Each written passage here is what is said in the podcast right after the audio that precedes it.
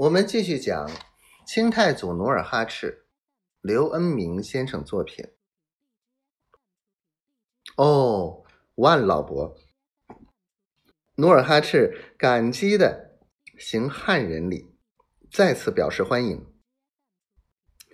这老人本叫范江湖，因离开甲板时，梨花再三嘱咐，不要提梨花，不要说出。真名实姓，所以只好逢场作戏，改名万江湖。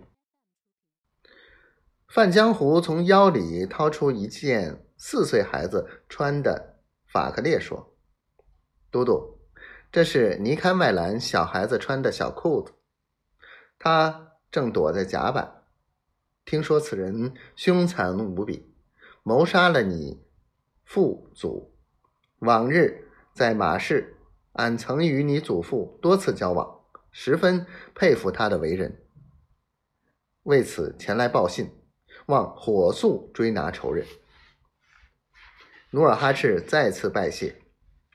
当晚，努尔哈赤率领百名骑士冒雨奔向甲板城。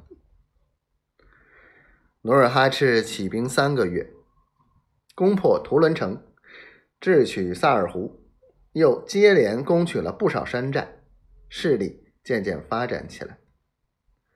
他所住的新居，每天都有人来投军，兵马渐渐增多，操练之声震撼山谷。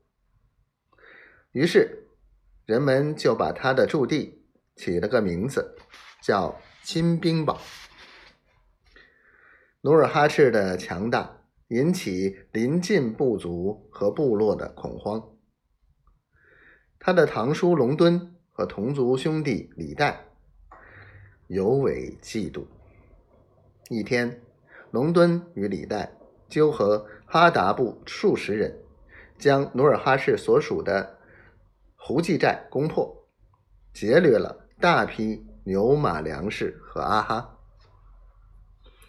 努尔哈赤得到消息。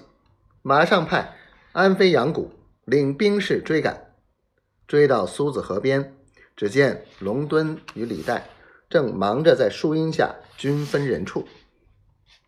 安飞阳谷急速赶到，横刀立马，大吼一声，就抡起大刀向龙敦一伙乌合之众直冲上去，杀得对方措手不及。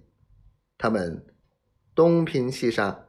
转眼间，李代统帅的四十多人均变成了刀下鬼，顿时血流成河，尸体遍野。